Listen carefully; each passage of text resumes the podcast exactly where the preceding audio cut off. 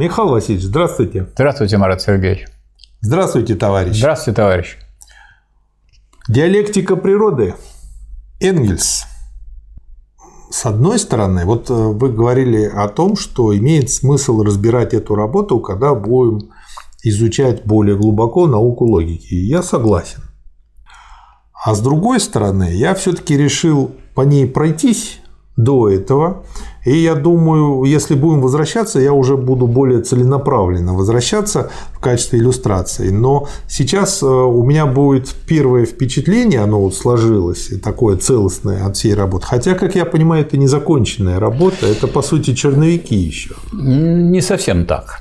Значит, э, сказать, что это черновики, это значит, что он как бы делал какую-то особую другую работу. А у него задача была какая? Материалистическое истолкование диалектики Гегеля. И он по всем ключевым вопросам э, разбирал, ну, исходя из опыта науки и практики, как это э, реализовывается материалистически – и поэтому, если вы читаете, неважно в каком порядке, можно читать Энгельса, что он, какие ключевые моменты брал, а потом, когда вы будете изучать науку логики Гегеля, вы увидите, что именно вот эти моменты угу. и рассматривал особо, на них останавливался Энгельс, да. и давал им материалистическую трактовку. И наоборот, если вы читаете, а может быть и так, и так, читаете науку логики Гегеля, и вам так сказать, известно, что надо, как говорил Ленин, я стараюсь истолковывать материалистически, но это же просто фраза. А чтобы истолковывать материалистически, надо познакомиться с тем, как Энгельс Толковал чем дополнял это, и, и что и как дополнял материалистически. Да. То есть это, если это брать один процесс, вы должны изучить диалектику, но у вас должна быть материалистическая диалектика. Поэтому, если вы думаете, что достаточно науку логики только изучить, этого мало. Надо, конечно, вот э, обратиться к тем, кто является большим материалистом и диалектиком одновременно, к Энгельсу. Ну и к тому же все-таки нужно вспомнить достаточно хорошо, хотя бы на уровне хорошего школьного знания физику, химию, математику. Да. Потому что тут все-таки уже как-то. И тут физика, химия, математика, они рассматриваются не отдельно, а именно в контексте вот философского понимания да. общества. Да. Введение. Современное исследование природы – единственное, которое привело к научному, систематическому, всестороннему развитию в противоположность гениальным натурфилософским догадкам древних и весьма важным, но лишь спорадическим и по большей части безрезультатно исчезнувшим открытием арабов – Современное исследование природы, как и вся новая история, ведет свое летоисчисление с той великой эпохи, которую мы, немцы, называем по приключившемуся с нами тогда национальному несчастью реформацией, французы – ренессансом, а итальянцы – Чинквенченто, и содержание которой не исчерпывается ни одним из этих наименований. Это эпоха, начинающаяся со второй половины XV века. Духовная диктатура церкви была сломлена. Германские народы в своем большинстве прямо сбросили ее и приняли протестантизм, между тем, как у романских народов стало все более и более укореняться перешедшая от арабов и питавшаяся новооткрытой греческой философией жизнерадостное свободомыслие, подготовившее материализм XVIII века. Люди, основавшие современное господство буржуазии, были всем чем угодно, но только не людьми буржуазно ограниченными. Наоборот, они были более или менее овеяны характерным для того времени духом смелых приключений. Ну, он перечисляет Леонардо да Винчи, кем был и что делал Альбрехт Дюрер, был живописцем, гравером, скульптором, архитектором и так далее, Макиавелли, Лютер, ну и так далее, и так далее. Герои того времени не стали еще рабами разделения труда ограничивающее, создающее однобокость, влияние которого мы так часто наблюдаем у их преемников. Но что особенно характерно для них, так это то, что они почти все живут в самой гуще интересов своего времени, принимают живое участие в практической борьбе, становятся на сторону той или иной партии и борются кто словом и пером, кто мечом, а кто и тем, и другим вместе. Вместе с великими итальянцами, от которых ведет свое летоисчисление новая философия, оно дало своих мучеников для костров и темниц инквизиции. Характерно, что протестанты перещеголяли католиков и преследовали свободного в преследовании свободного изучения природы. Кальвин сжег сервета, когда тот вплотную подошел к открытию кровообращения и при этом заставил жарить его живым два часа. Инквизиция, по крайней мере, удовольствовалась тем, что просто сожгла Джордана Бруно. Да, революционным актом, которым исследование природы заявило о своей независимости и как бы повторило лютеровское сожжение папской буллы, было издание бессмертного творения, в котором Коперник бросил, хотя и робко, так сказать, лишь на смертном Андре. Ну да, он, значит, написал, а потом сказал, публикуйте, как помру. Ну, грамотно, в общем, избег сожжения. Вызов церковному авторитету в вопросах природы – Отсюда начинает свое летоисчисление освобождения естествознания от теологии, хотя выяснение между ними отдельных взаимных претензий затянулось до наших дней и в иных головах далеко еще не завершилось даже теперь. Это так напоминает да, многих людей. Но что особенно характеризует рассматриваемый период, так это выработка своеобразного общего мировоззрения, центром которого является представление об абсолютной неизменяемости природы. Опаньки. Насколько высоко естествознание первой половины XVIII века поднималось над греческой древностью по объему своих познаний и даже по систематизации материала, настолько же оно уступало ей в смысле идейного овладения этим материалом, в смысле общего воззрения на природу. Для греческих философов мир был по существу чем-то возникшим из хаоса, чем-то развившимся, чем-то ставшим. Для естествоиспытателя, рассматриваемого нами периода, он был чем-то окостенелым, неизменным, а для большинства чем-то созданным сразу. Я вот здесь сразу вспомнил Аристотеля. Ведь у него была физика, потом метафизика. Причем ведь э, люди говорят, что ну, это в переводе нужно просто понять как после физики. Но самое смешное, что вот эта метафизика, ее эпоха наступила же после Аристотеля. До сих пор еще во многих ученых в их головах правит эта метафизика. И, собственно говоря, вернуться к науке не все же могут. То есть Аристотель в каком-то смысле предугадал это все. Коперник в начале рас, э, рассматриваемого нами периода дает отставку теологии. Ньютон завершает этот период постулатом божественного первого толчка. А у физиков до сих пор существует первый взрыв. Высшее обобщающая мысль, до которой поднялось естествознание рассматриваемого периода, это мысль о целесообразности установленных в природе порядков, плоская вольфовская телеология, согласно которой кошки были созданы для того, чтобы пожирать мышей. Мыши, чтобы быть пожираемыми кошками, а вся природа, чтобы доказывать мудрость Творца. Не забудем, что хотя прогресс науки совершенно расшатал это устарелое воззрение на природу, вся первая половина XIX века все еще находилась под его господством, и по существу его преподают еще и теперь во многих школах. Ну, тоже можно сказать и про все нынешнее. Да. Первая брешь в этом окаменелом воззрении на природу была пробита не естествоиспытателем, а философом. В 1755 году появилась всеобщая естественная история и теория неба Канта. Вопрос о первом толчке был устранен. Но физики к нему вернулись, несмотря на это, и до сих пор удачно возвращаются. Сочинение Канта оставалось без непосредственного результата до тех пор, пока долгие годы спустя Лаплас и Гершель не развили его содержание, не обосновали его детальнее, подготовив таким образом постепенно признание небулярной гипотезы. Дальнейшие открытия доставили ей, наконец, победу. Важнейшими из них были установление собственного движения неподвижных звезд, доказательство существования в мировом пространстве среды, оказывающей сопротивление установление спектральным анализом химического тождества мировой материи и так далее и тому подобное. Что еще тут интересного в этом видении я для себя подчеркнул, цитирую. Гроф – не профессиональный естествоиспытатель, а английский адвокат. То есть очень часто в истории мы знаем кучу примеров, когда люди совсем не по своей профессии делают основное свое открытие, которым пользуются люди. Это вот про профессионализм, что должны все делать только профессионалы доказал посредством простой обработки уже... Бойтесь профессионалов. Да. Я знаю другое.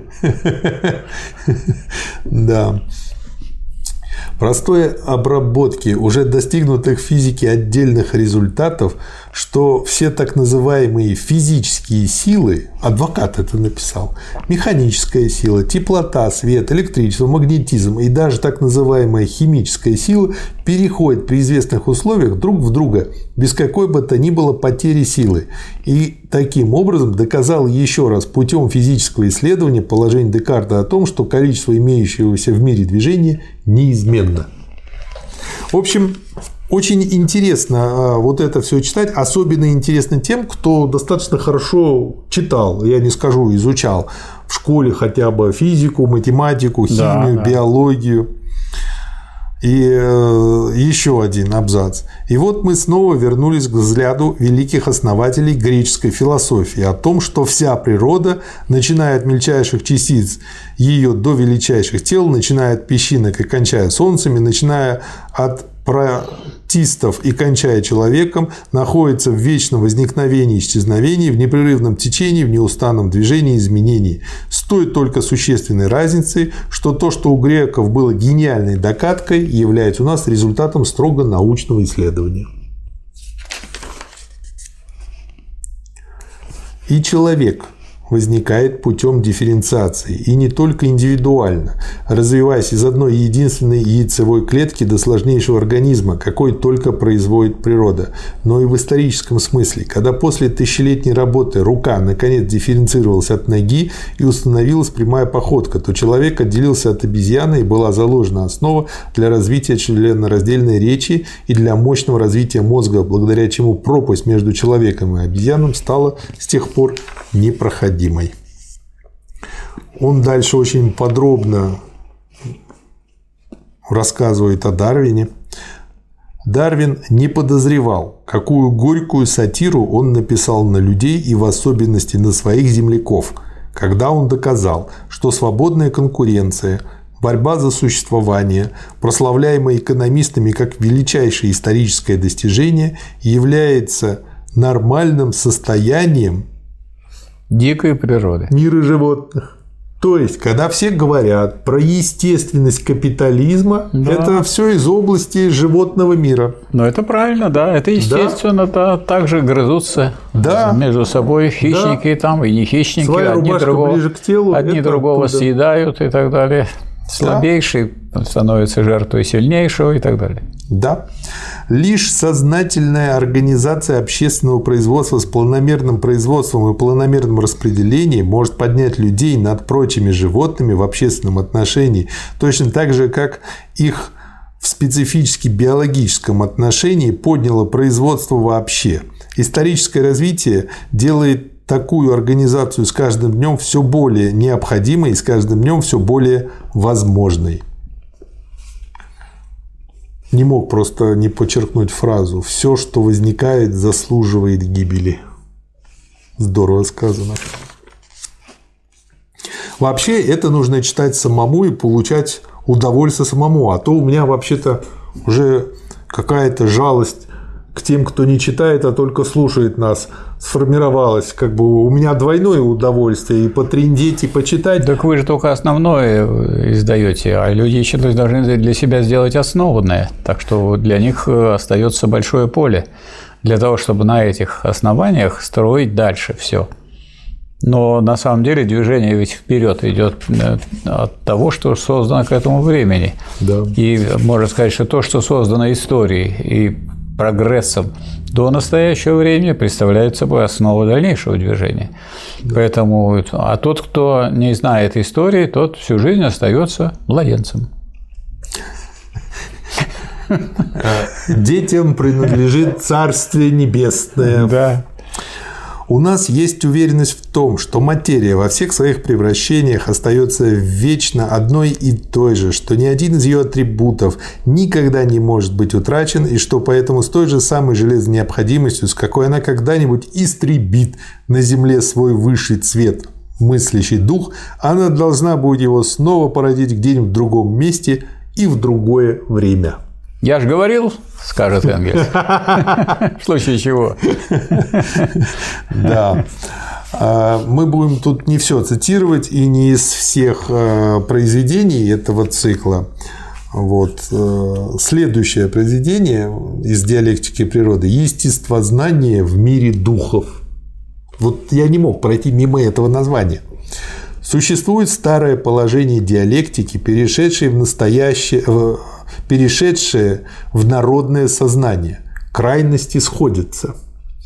Мы поэтому вряд ли ошибемся, если станем искать самые крайние степени фантазерства, легковерия и суеверия не у того естественно-научного направления, которое, подобно немецкой натурфилософии, пыталось втиснуть объективный мир в рамки своего субъективного мышления, то есть не в глубоком идеализме, а Наоборот, у того противоположного направления, которое чваня с тем, что оно пользуется только опытом, относится к мышлению с глубочайшим презрением и действительно дальше всего ушло по части оскудения мысли. И самое убийственное для нынешних педологов и всех прочих – эта школа господствует в Англии. Уже ее родоначальник, прославленный Фрэнсис Бэкон, жаждет применения своего нового эмпирического индуктивного метода прежде всего для достижения следующих целей. Кстати, вот обратите внимание, какие цели, Михаил Васильевич. Продление жизни, омоложение в известной степени, изменение телосложения черт лица, превращение одних тел в другие, создание новых видов, владычество над воздухом и вызывание гроз. Почем? Почем эти услуги? Хочется спросить. Хочу вам сказать, что я недавно на, замечательной радиостанции, которая заменила «Эхо Москвы», вдруг услышал передачу про астрологов. Угу. Ну, это такие спекулянты и такие жулики, что я вообще поразился. Стоило ли создавать такую радиостанцию, если вы вытаскиваете из какой-то самого глубокого подземелья самые страшные, так сказать, идеологические так еще и куча подписчиков. и мысленные чудовища. Потому что кошмар. Как такое вообще возможно? Играйте страхом. Помните из приключений принца Флоризеля? Да. Так и будет. А мне это вот э, перечисление для чего им нужна наука, напомнило все то, вокруг чего сейчас крутится вся наша элита, весь наш бомонд, элита в кавычках, вся фантастика, они вокруг этого и крутятся. По Бекону все у них. По Бекону and Эксом. Да. Цитируем дальше. Бравый Холл обогатил Галеев, галевскую географию черепа новым островом Баратарией. Имеется в виду тот галь, который мерил черепа, и по этим, значит, этим основ... на этом основывали свою теорию и расисты, и нацисты, и многие другие. А именно, на самой макушке черепа он открыл орган молитвенного состояния при прикосновении к которому его гипнотическая девица опускалась на колени и складывала руки, изображая перед изумленной филистерской аудиторией, погруженного в молитвенный экстаз ангела. Это было высшим, заключительным пунктом представления. Бытие Божие было доказано. Ну вот, видите. Все. Самый могущественный на свете чародей-магнетизер становится бессильным, лишь только его пациент начинает смеяться ему в лицо. А Кашпировского как показывали у нас? Разве да. это же психоз? Да. В какой в годы реакции, когда вот особенно злобная была реакция. Ну, те 10 лет, по-моему, вообще во всех смыслах. Тихий ужас, голову, да. да. Между тем, и континенту суждено было приобрести своих духовицев от науки – Одна петербургская научная корпорация, не знаю точно, университет ли или даже академия, делегировала господ статского советника Аксакова и химика Бутлерова для изучения спиритических явлений, из чего, впрочем, не получилось, кажется, больших результатов. Но зато, если только верить громогласным заявлениям господ спиритов, и Германия выставила теперь своего духовица в лице господина Цольнера из Лейпцига. Как известно, господин Цольнер уже много лет интенсивно работает в области четвертого измерения ну, пространства. Да. Причем он открыл, что многие вещи, невозможные в пространстве трех измерений, оказываются само собой разумеющимися в пространстве четырех измерений. Стука фантастики современной на этом основано просто бездонно. Но довольно. Мы здесь наглядно убедились, каков самый верный путь от естествознания к мистицизму. Это не безудержное теоретизирование натур философов, то есть это как бы лучший вариант еще, а самая плоская эмпирия, презирающая всякую теорию и относящаяся с недоверием ко всякому мышлению. Презрение к диалектике не остается безнаказанным. Сколько бы пренебрежения не выказывалось ко всякому теоретическому мышлению, все же без последнего невозможно связать между собой хотя бы два факта природы или уразуметь существующую между ними связь. Михаил Васильевич, можно вообще сказать, что диалектика – это наука про связи? Можно. Она связывает вообще все науки. В целое. Это же в целое, потому что это наука наиболее общих законов природы, общества и мышления. Законы одинаковые. Вот просто я слышал такие а, определения от разных людей, изучающих диалектику, что это продвижение, это про процессы, но мне кажется, что и движение, и процесс – это как бы более частные формулировки, содерж... лучше про связь. Да, это содержательные вещи. А здесь нет, тут речь идет о всеобщем, что есть всеобщие законы, которые изучает именно философия, диалектика. Она показывает, что вы можете взять любую сферу, Хотите сферу физическую, хотите а что химическую. Делает закон? Он связывает как раз разные. Да, связывает. Да. Нет, вот это устойчивое закон, это спокойное в явлении. Вот угу. что говорит закон. Так это спокойное в явлении, в разных явлениях видим аналог того, да. что, о чем говорит диалектика. Обыкновенные математики метафизического пошиба горделиво кичатся абсолютной непреложностью результатов их науки. Но к этим результатам принадлежат также и мнимые величины, которым тем самым тоже присуща известного рода реальность. Однако, если только мы привыкнем приписывать корню квадратному из минус единицы или четвертому измерению какую-либо реальность вне нашей головы, то уже не имеет особенно большого значения, сделаем ли мы еще один шаг дальше, признав также и спиритический мир медиумов. То есть, я думаю, знаете, Михаил Владимирович, просто у людей настолько приходит в привычку, ведь вырабатывается определенный жаргон у любой профессии, у математиков тоже, и они настолько уже привыкли на нем говорить и мыслить, что они уже просто привыкли, и по этой причине, для, в силу привычки, у них это реальностью становится. А с другой стороны, они привыкли еще и к тому, что не надо все, что говорится в математике, так прямо впрямую относить к реальности. То есть есть всегда еще средства. Всякая наука, которая уже техническая, скажем, или прикладная, которая использует математику, она очень хорошо потом должна разобраться, какой аппарат математики, для чего годится, для чего нет. Да. Вот. Тем более мы знаем, что он есть две геометрии, там есть геометрия Евклидова, есть Лобачевского. И нельзя сказать, что одна правильная, другая неправильная. Одна имеет одни предпосылки, одни аксиомы, а другая другую систему аксиом. Получается две геометрии. И каждая имеет сферу своего применения. Да. И мир увязывает их между собой. Да. Про диалектику. Э, как бы Энгельс пометил сам для себя в скобках развить общий характер диалектики как науки о связях в противоположность метафизике. И дальше он, по сути дела, как я понял, и задал вот эти три закона, которые дальше потом в диамате изучали. Да. Но если бы они взяли и просто бы скопипастили бы отсюда несколько работ Энгельса, которые вот про каждый из этих закон говорят, было бы то, что нужно, но то, что написано там в учебнике, вот у меня есть учебник Диамата, Диамат и Истмат, там, в общем-то, не, есть и толковые моменты, но в целом, в общем, ужас. Дело в том, что Энгельс решает очень большую общую задачу применить э, гегелевскую диалектику, истолковать ее материалистически и применить его для самых разных сфер.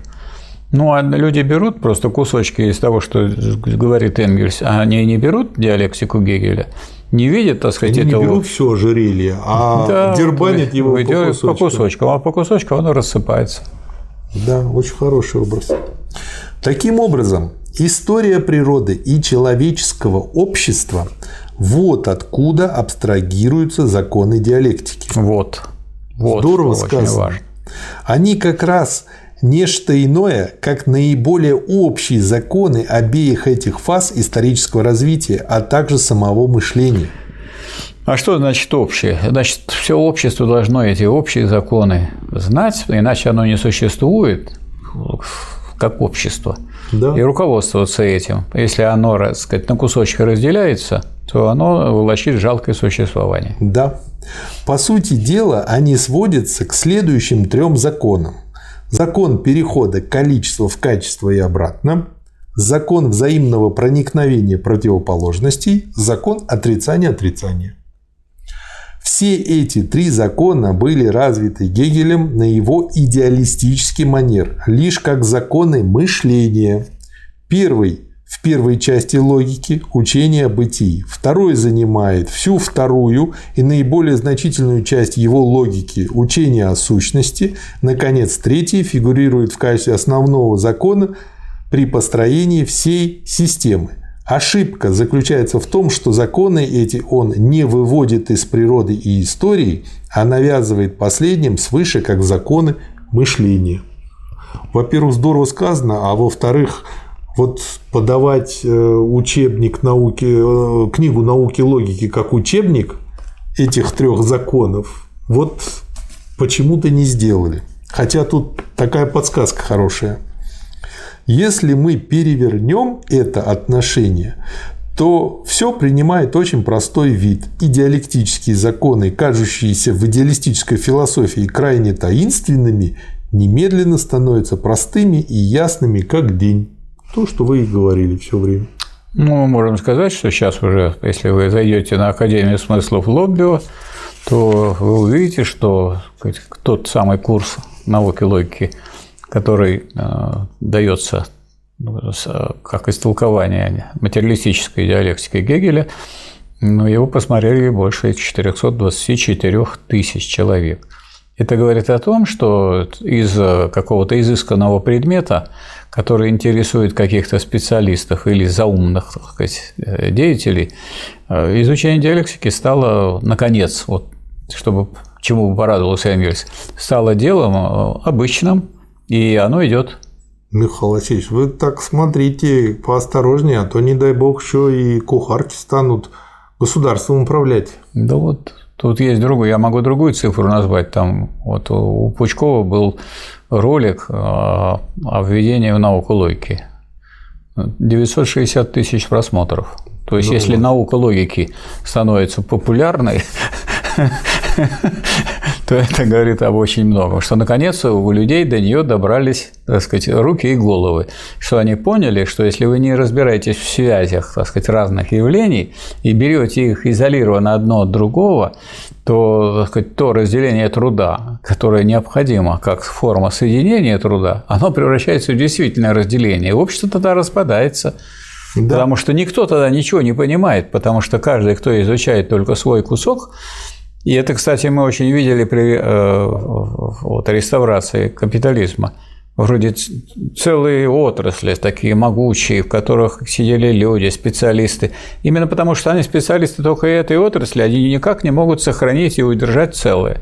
А без целого эти отрасли, оказалось, никак не могут защититься. Ну, так и получаются врачи, которые вылечивают свою часть, зато да. всю остальную часть организма калечат. Ну, а что делать? Да. Рассмотрим по очереди все эти законы. Закон перехода количества в качество и обратно. Закон этот мы можем для наших целей выразить таким образом, что в природе качественные изменения точно определенным для каждого отдельного случая способом могут происходить лишь путем количественного прибавления либо количественного убавления материи или движения так называемой энергии. Невозможно изменить качество какого-нибудь тела без прибавления или отнятия материи либо движения, то есть без количественного изменения этого тела. Но что сказать об изменении формы движения или так называемой энергии? Вот э, он тут очень здорово вводит энергию, и дальше э, увидите сами. Ведь когда мы превращаем теплоту в механическое движение или наоборот, то здесь изменяется качество, а количество остается тем же самым. Это верно, но относительно изменения формы движения можно сказать то, что Гейне говорит о, о пороке. Добродетельным каждый может быть сам по себе. Для пороков всегда нужны двое. Обалдеть. Количество и качество соответствуют друг другу взаимно и обоюдосторонне. До сих пор еще никогда не удавалось превратить движение внутри отдельного изолированного тела из одной формы в другую. Чисто количественная операция деления имеет границу, где она переходит в качественное различие. Масса состоит из одних молекул, но она представляет собой нечто по существу отличное от молекулы. Как и последнее, в свою очередь, есть нечто отличное от атома. На этом-то отличии и основывается обособление механики, как науки о небесных и земных массах, от физики, как механики молекул, и от химии, как физики атомов. То есть он так легко в одно предложение показал отличие этих трех наук. Да, еще общее. есть небесная механика отдельно. Да. Так называемые константы физики в значительной своей части суть нечто иное, как обозначение узловых точек, где количественное прибавление или убавление движения вызывает качественное изменение в состоянии соответствующего тела, где, следовательно, количество переходит в качество – но свои величайшие триумфы, открытый Гегелем закон природы, празднует в области химии. Химию можно назвать наукой о качественных изменениях тел, происходящих под влиянием изменения количественного состава. Вот просто, ну, всякие формулы типа C2H5OH и другие. По поводу второго закона противоположностей – дальше он э, не э, пишет впрямую, что про противоположности, а пишет другие отдельные материалы, но видно, что в этих материалах он рассуждает именно на эту тему. И про противоположности э, материал называется «Основные формы движения». Движение, рассматриваемое в самом общем смысле слова, то есть понимаемое как способ существования материи, как внутренний присущий материи атрибут, обнимает собой все происходящие во Вселенной изменения процессы, начиная от простого перемещения и кончая мышлением. Но ведь э, без понимания противоположности, противоречия нельзя понять движение. А поэтому его и не понимают. Заучивают формулы. Да. Кстати, так сказать, такое преподавание, в котором ничего не доказывается, очень широко распространено. Вот запоминайте это, вот это и вот это. Да. Нагружается память. Или, так сказать, спрашивают, запомните это, запомните это, знаете ли вы, а если у человека слабая память, а логическое мышление развито, он начинает проигрывать. И смотрите, как вот он хорошо показывает, э, помня, что диалектика – это наука о связях, в том обстоятельстве, что тела находятся во взаимной связи, уже заключено то, что они воздействуют друг на друга. И это их взаимное воздействие друг на друга и есть именно движение. Здорово. Уже здесь обнаруживается, что материя немыслима без движения. И, ну, автоматом, да? И если далее материя противостоит нам как нечто данное, как нечто несотворимое и неуничтожимое, то отсюда следует, что и движение несотворимо и неуничтожимо. Обалдеть. Центральное действие и неизменность количества движения обуславливают друг друга и что допущение действий нецентрального характера приводит к результатам, при которых движение могло бы быть или создано, или уничтожено. Из всего этого следует, что основной формой всякого движения является приближение и удаление, сжатие и расширение. Короче говоря, старая полярная противоположность притяжения и отталкивания. Спрашивается, а что с этой точки зрения представляет собой покой? Покой абсолютный отсутствует. Да. Вы имеете в виду какую-то одну форму движения или другую форму движения? Скажем, да. что значит покой, в котором находится Земля? Это значит, что оно продолжает аккуратно вращаться вокруг своей оси и двигаться вокруг Солнца. Вот э, читаешь эти несколько страниц и сразу понимаешь, что теория большого взрыва – это ерунда. Другая теория – тепловая смерть Вселенной – ерунда. Это не совсем ерунда. Это гипотеза, которая помогает объяснить некоторые формы движения на данном этапе. Пока Но... нет лучшей более диалектической. Проблема-то не только в том, что она помогает, а в том, Но что мешает. таких гипотез э, штук 50, каждая из них на свои 5 копеек где-то объясняет, а на 95 да. копеек до рубля, а она мешает. Значит, пока есть гипотезы, значит, нет еще теории. Но люди в них так верят. Ну, а что остается? Сериалы снимают. А что остается? Только верить, если это гипотезы. Да. Это же не доказанное утверждение, это предположение. Да. Все полярные противоположности обуславливаются вообще взаимодействием обоих противоположных полюсов – Разделение и противоположение этих полюсов существуют лишь в рамках их взаимной связи и объединения, и что наоборот, их объединение существует лишь в их разделении, а их взаимная связь лишь в их противоположении, то не может быть и речи ни об окончательном уравновешивании отталкивания и притяжения, ни об окончательном распределении и сосредоточении одной формы движения в одной половине материи, а другой формы его в другой половине. То есть не может быть и речи ни о взаимном проникновении, ни об абсолютном отделении друг от друга обоих полюсов.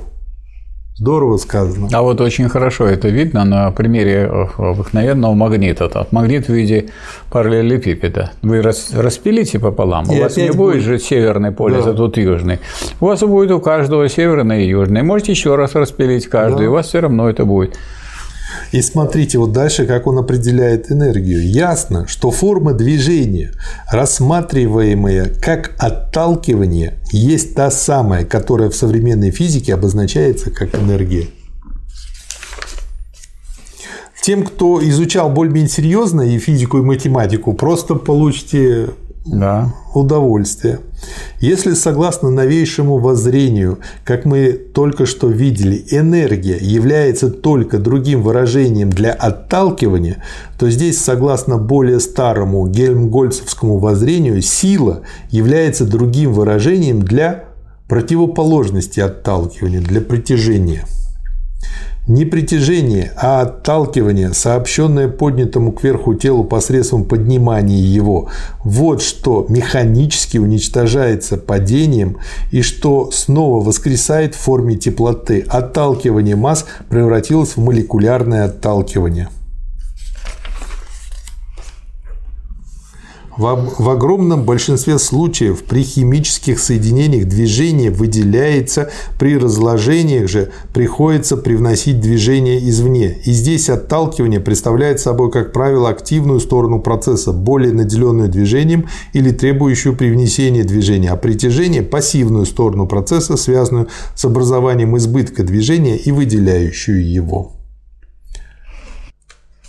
Потом он точно так же приходит к работе – нам теперь надлежит подвергнуть исследованию основные представления, которыми ныне оперирует теория. Это представление о силе, энергии и работе. И дальше выводит и работу. Ну, например, для процессов, совершающихся на нашей нынешней Земле, совершенно не безразлично, станем ли мы рассматривать притяжение или отталкивание как активную сторону движения, то есть как силу или энергию. На нынешней Земле, наоборот, притяжение благодаря своему решительному перевесу над отталкиванием стало уже совершенно пассивным. Всем активным движением мы обязаны притоку отталкивания, идущему от Солнца. Поэтому-то новейшая школа, хотя ей остается неясная природа отношения движения, все же по существу вполне права с точки зрения земных процессов и даже с точки зрения всей Солнечной системы, когда она рассматривает энергию как отталкивание. Правда, термин энергия отнюдь не дает правильного выражения всему отношению движения, ибо он охватывает только одну сторону – его действие, но не противодействие. Вот почему физикам надо изучать диалектику, чтобы не быть половинчатыми физиками. Кроме того, он допускает видимость того, будто энергия есть нечто внешнее для материи, нечто привнесенное в нее. Вот почему много метафизиков среди физиков. Но во всяком случае этот термин заслуживает предпочтения перед выражением сила.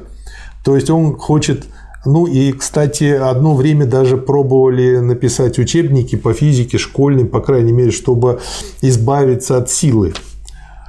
Представление о силе заимствовано, как это признается всеми, начиная от Гегеля и кончая Гельмгольцем, из проявлений деятельности человеческого организма по отношению к окружающей его среде. То есть это банальное человечивание.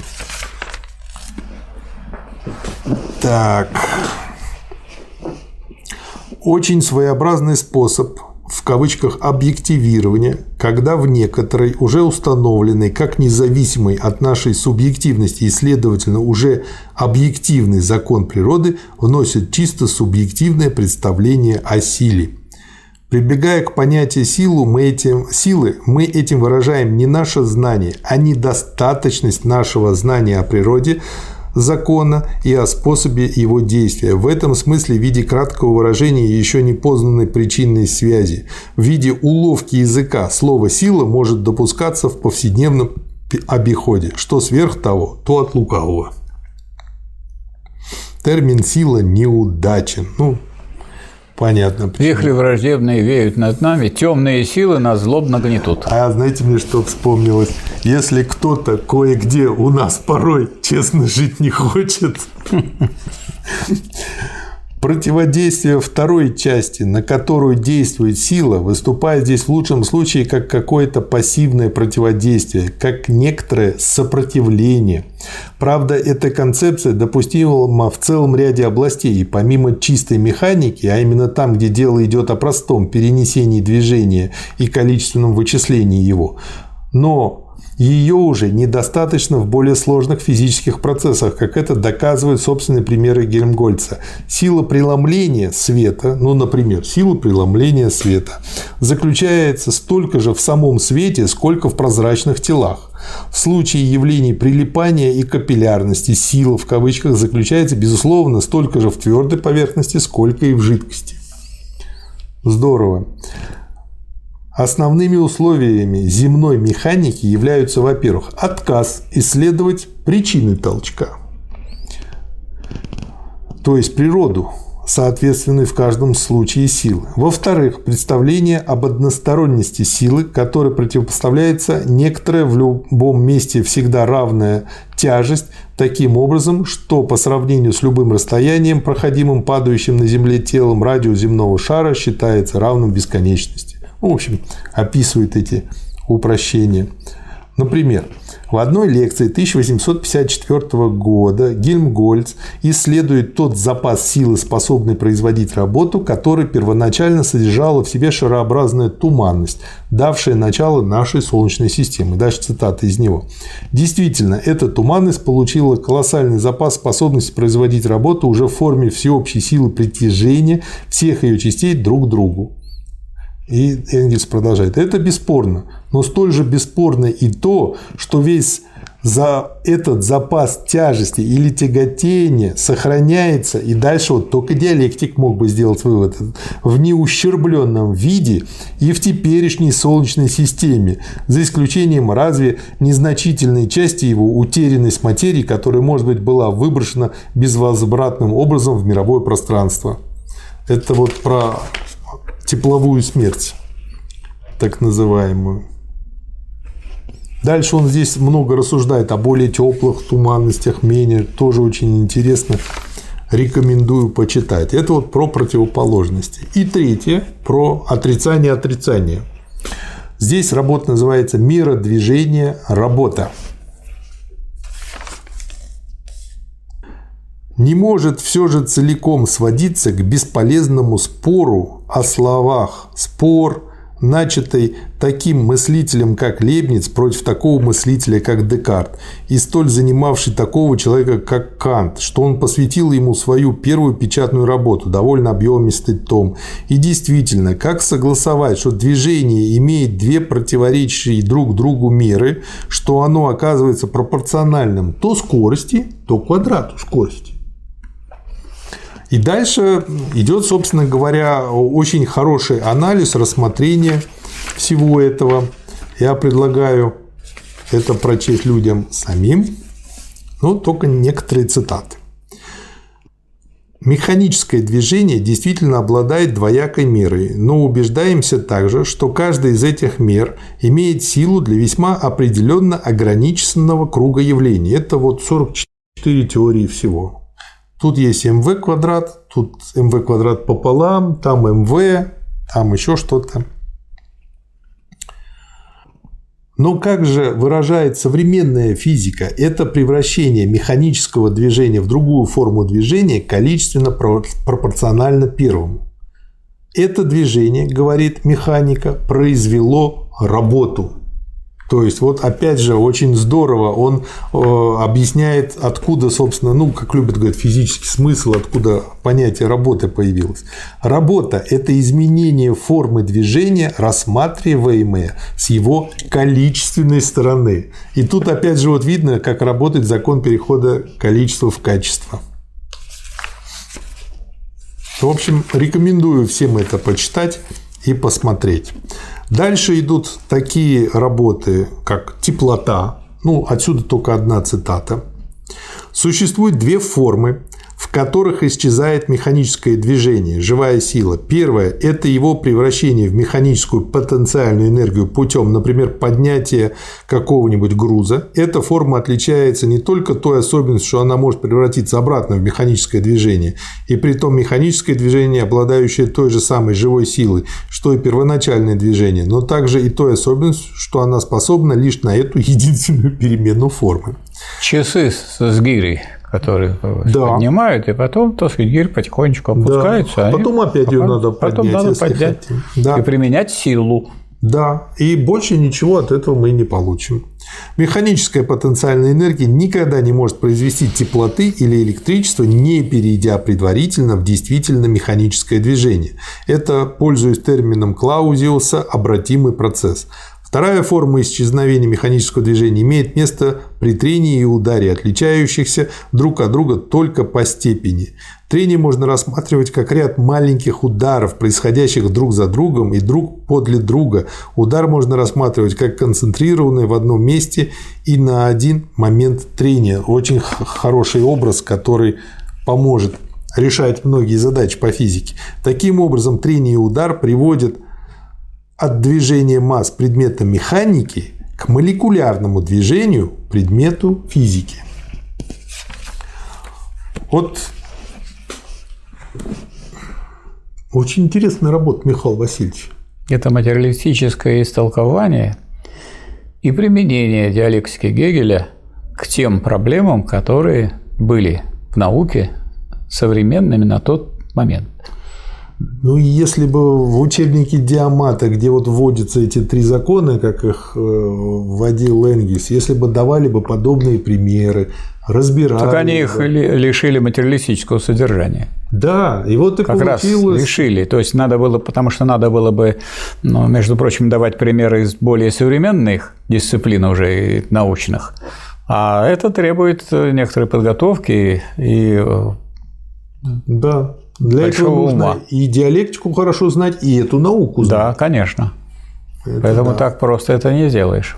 Поэтому на самом деле никто тут не перещеголял до сих пор Энгельса по этой части. Да, поэтому мы вот в нашей подборке по основному в марксизме вот эти вот основные да, это очень моменты важно. отсюда возьмем и там опубликуем. Ну а полный вариант можно Я прочесть. Сказать, не видел, Здесь. где вот сказать, где-то в преподавании, философии, чтобы на этом останавливались достаточно конкретно, подробно и так далее. То есть, хотя это требует, ну, не таких уж больших усилий, но требует внимания к этому вопросу. Да.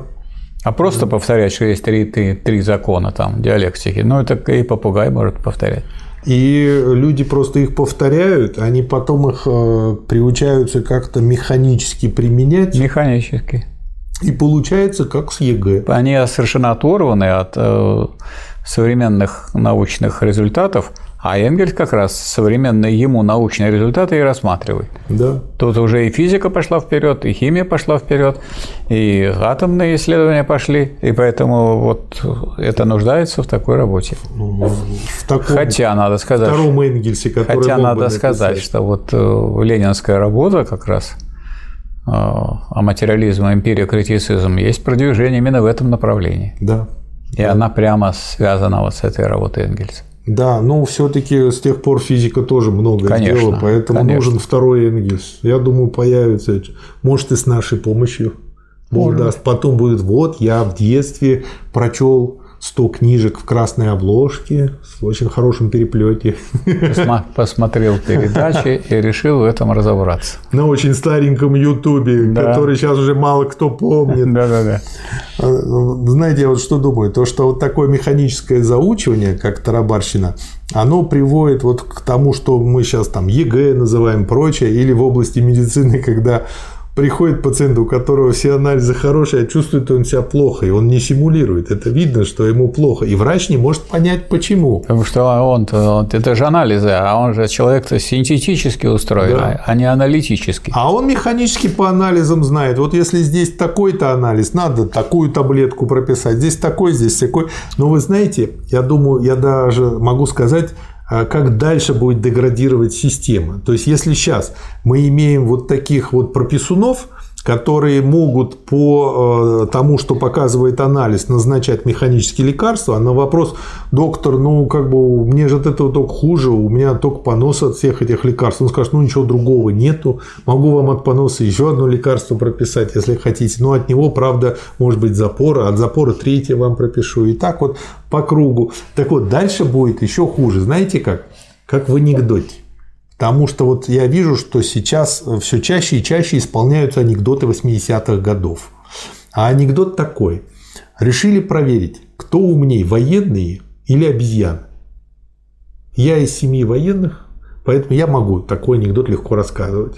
Да я из семьи обезьян, я могу легко это слушать. Так вот, да. И, значит, э, как решили проверить? Взяли такую досочку, в ней выпиленное отверстие, круглое, квадратное, треугольное, ну и лежат соответствующие объемные фигуры, которые нужно совместить. Пришла шимпанзе, тых-тых-тых, за две минуты все решила, все правильно, отпустили. Вот. Начали тестировать на военных. Не на одном, на целом полку. По результатам теста выявились две категории лидирующие которые составляли там подавляющее большинство. Первая категория – абсолютные дебилы, вторая категория – слишком сильные. То есть смогли воткнуть круглые в треугольные, квадратные в круглые и так далее. Вот. И я думаю, вот будут появляться такие доктора, которые уже будут втыкать насильно. Так уже есть. Мы однажды с женой поехали в Москву, и на московском вокзале немножко рано приехали мы, Пошли, там есть книжный магазин, и листали там. И вот нашли для школьников там такой, э, такую задачку, что вот картиночка нарисована, нарисован круг, еще побольше круг, квадрат и овал. Угу. И вот задача укажите, какая, какая фигура лишняя. Угу. Ну, я, например, сразу вскипел. Хотя угу. я не геометр, а жена у меня кандидат физмат наук и геометр. Угу. И у нее как раз.